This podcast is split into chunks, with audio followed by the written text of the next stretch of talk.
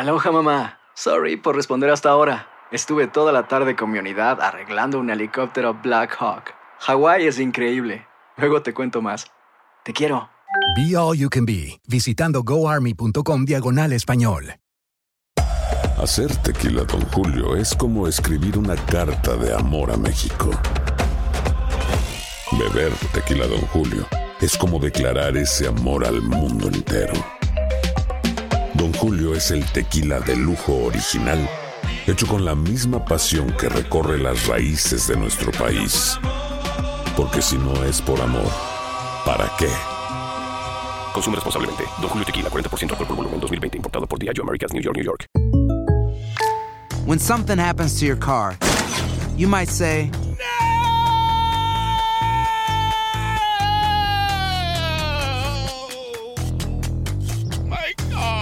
but what you really need to say is something that can actually help. Like a good neighbor, State Farm is there. And just like that, State Farm is there to help you file your claim right on the State Farm mobile app. So just remember, like a good neighbor, State Farm is there. State Farm, Bloomington, Illinois. Boost Mobile tiene una gran oferta para que aproveches tu reembolso de impuestos al máximo y te mantengas conectado. Al cambiarte a Boost, recibe un 50% de descuento en tu primer mes de datos ilimitados. O, con un plan ilimitado de 40 dólares, llévate un Samsung Galaxy A15 5G por $39.99. Obtén los mejores teléfonos en las redes 5G más grandes del país. Con Boost Mobile, cambiarse es fácil. Solo visita boostmobile.com. Boost Mobile, sin miedo al éxito. Para clientes nuevos y solamente en línea, requiere AroPay. 50% de descuento en el primer mes requiere un plan de 25 dólares al mes. Aplican otras restricciones. Visita para detalles. Bueno, ya estamos listos para iniciar nuestra conversación con nuestra próxima invitada. En este caso, ya eh, estamos conversando y seguimos conversando del tema político, ¿no? Mili Herrera, estratega demócrata, eh, está ya con nosotros. ¿Cómo estás? Buenos días. Muy buenos días, encantada de estar con ustedes, un placer. Muchas gracias. Seguimos y ya lo habíamos hablado con Jenny Domínguez, perdón, con eh, Mario Anthony. Tapia. Eh, Anthony, perdón. Anthony, Anthony yo- Verdugo. Yo, tengo un- cruzados los Un nombres. estratega republicano. y ahora, pues, la otra cara de la moneda, como nos gusta a nosotros enfrentar las noticias. Mili, seis estados se suman a las primarias esta semana. Mili, ¿estás allí? Sí, sí, estoy aquí, sí, claro. Sí, hablábamos un poco de las expectativas que manejan desde el, el sector demócrata esta semana.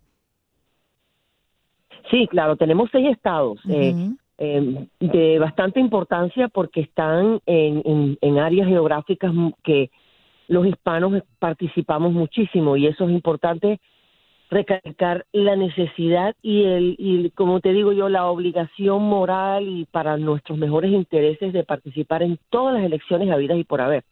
En estas eh, en estas eh, primarias tenemos eh, aproximadamente 352 delegados en juego para recibir la nominación demócrata. eh, hacen falta 1991 ya se han otorgado casi 1.400 delegados. Entonces, el estado de Michigan es el puntero con 125 delegados. La importancia de conseguir la mayor cantidad de delegados lo antes posible para los dos candidatos que están, bueno, hay tres, pero la tercera en realidad solamente tiene dos, que es Tulsi Gabbard. Ella en realidad no, no marca mucho en las encuestas y no ha tenido una oportunidad de, de, de- surgir en su campaña. Tenemos a Bernie Sanders y tenemos a- al vicepresidente Joe Biden.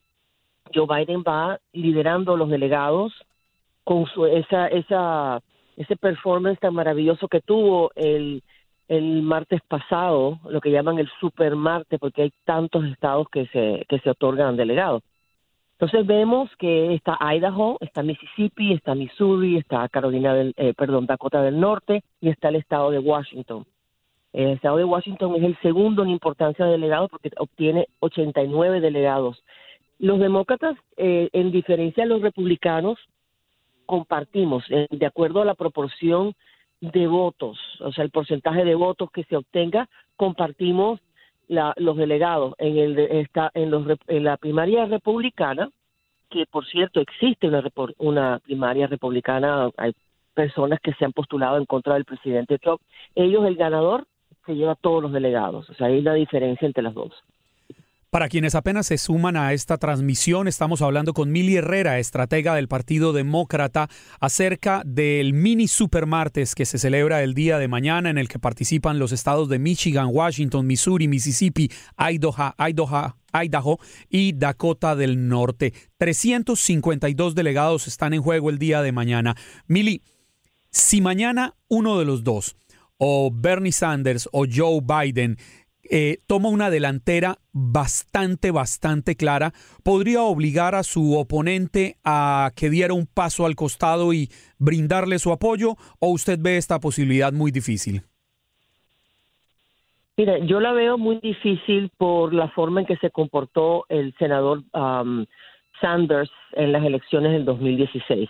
Él dice que él va a llegar hasta el final y, y a veces da información un poco contradictoria porque primero él decía que cuando llegáramos a la convención en, en julio, él y si alguno de los candidatos no tenía esos 1.991 votos, pero tenía la mayoría que debería de ser nombrado el, el, el, candidato del Partido Demócrata. Ahora que está bajando en apoyo, que no tiene suficiente, que no tiene tantos delegados como Joe Biden, ahora está diciendo otra cosa. Ahora, bueno, de todas maneras, si ninguno de los dos llegamos a tener 1991 eh, delegados, entonces vamos a hacer una convención negociada, lo que llaman la convención negociada, que en realidad es simplemente seguir las reglas de la convención demócrata, que es que en el primer voto, o sea, la votación, los, todos los todos los estados dan el número de delegados y si no se llega al 1991 se da una segunda votación. En esa segunda votación entran lo que llaman los superdelegados. Y los superdelegados son los miembros del Congreso, los miembros del Senado, que son demócratas, y otras personas, o sea, el, ex, eh, el ex, expresidentes, ellos tienen esos votos.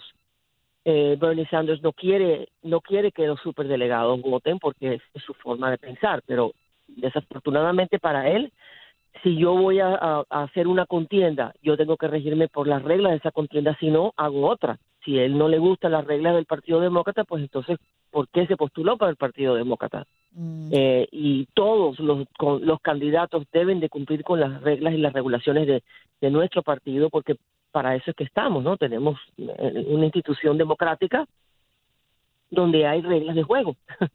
eh, entonces yo no creo que él lo haga. Lo debería de hacer, pero eh, en realidad hay que, hay que respetar el, la voz del pueblo. Yo siempre digo eso.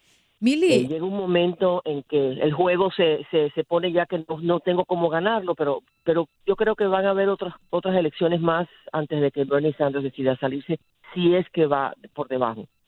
¿A quién está apoyando Barack Obama y si esto tiene una repercusión importante en lo que resta?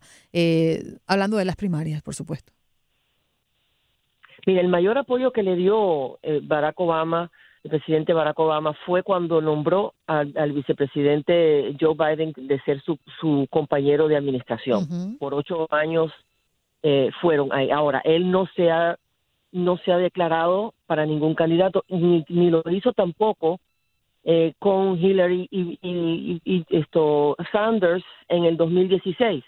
O sea, él se esperó a que el pueblo, o sea, que los demócratas, que los electores hablaran primero y después él mostró su, su apoyo.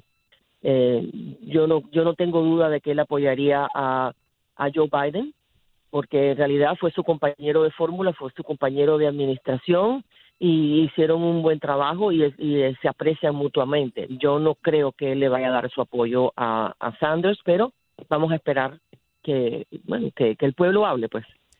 Sería, si la entiendo bien, eh, Joe Biden el mejor candidato para dar continuidad al legado del presidente Barack Obama? Sí, yo creo que sí, eh, porque la administración de, de, de, Barack Obama fue una administración con mucho éxito, o sea, sacó a este país de una depresión, que no la, no, no la nominaron de esa forma, eh, de, denominaron de esa forma como una depresión, pero era la gran recesión, estaba casi a punto de ser una depresión y en realidad eh, hicieron muy buenas cosas. O sea, a mí personalmente me salvó la vida el tener acceso a cuidado de salud. No tenía seguro porque tenía una condición persistente.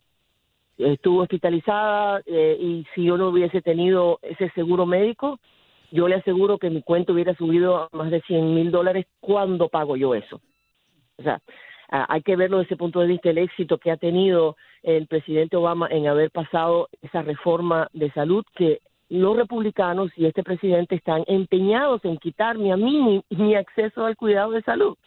Ah, y eso es muy importante no solo para, para la clase media, la clase trabajadora, sino para nosotros los hispanos.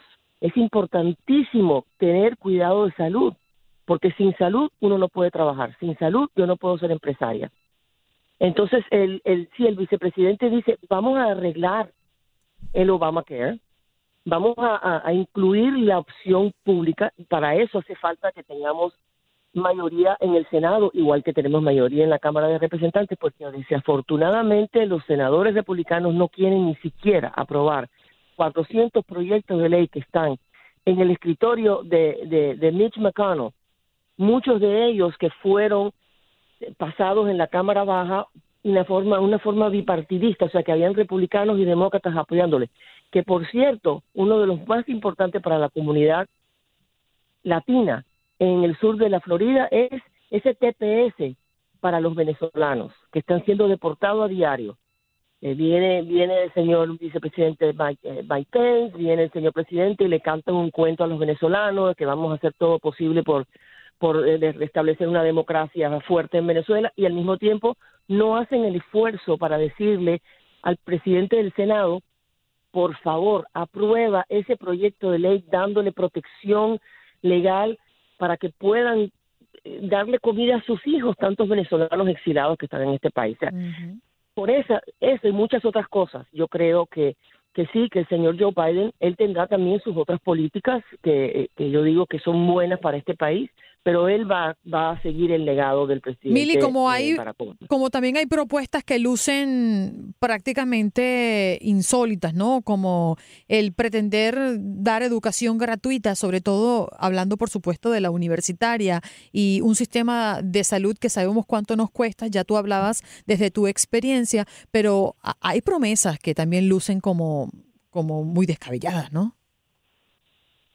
Sí, y yo estoy de acuerdo contigo. Eh, por supuesto que hay países esto, democráticos que tienen el cuidado de salud gratuita, pero eso lo han establecido durante muchísimos años. Y fue el generalísimo Francisco Franco, eh, un dictador de derecha que estableció el cuidado de la salud gratuita en España, para que, para, para que tengamos un contexto aquí, que esto no es de derecha y de izquierda, esto es de de tener la voluntad política y tener la, la como decirte, las instituciones establecidas para poderle dar eso a, a, los ciudadanos. Pero en España también existe el, el seguro privado. Eh, todavía yo creo que en los Estados Unidos no hemos llegado a ese punto de decir vamos a proveerle salud, eh, cuidado de salud gratuito a todo el mundo. Yo creo que vamos a ir paso a paso. Yo creo que podemos ir paso a paso, pero yo creo que no es necesario ni aconsejable eliminar el sector privado, eh, eliminar los, las compañías de seguro. Hay que arreglarlo. Igual que hay que arreglar Medicare. ¿Cómo pretende el señor Sanders introducir a 150 millones de personas en un lo que llaman el Medicare for All cuando el Medicare de por sí está roto? Hay que arreglar eso. Esa es una de las propuestas que yo veo del señor Biden y de otros como Amy Klobuchar, eh, como la misma Elizabeth Warren que decía Medicare for All, pero ella no estaba de acuerdo eh, con, con eliminar el sector privado. O sea, son propuestas que yo digo que son eh, de sentido común, propuestas que son progresivas, pero que no no son extremadas y no son no son no son sueños, no son sueños, porque el señor Santos habla de muchas cosas que él quiere hacer, que ha querido hacer, pero él tuvo 25 años en el, en, el Congreso y no mm. lo pudo lograr. Mili, lamentablemente el tiempo se nos agotó. Gracias por estar con nosotros. Eh, agradecemos tu tiempo, ¿eh? Cómo no, gracias. Muchas, Muchas gracias. Mili Herrera, estratega demócrata, hablando justamente de que seis estados se suman a las primarias esta misma semana. Ya volvemos.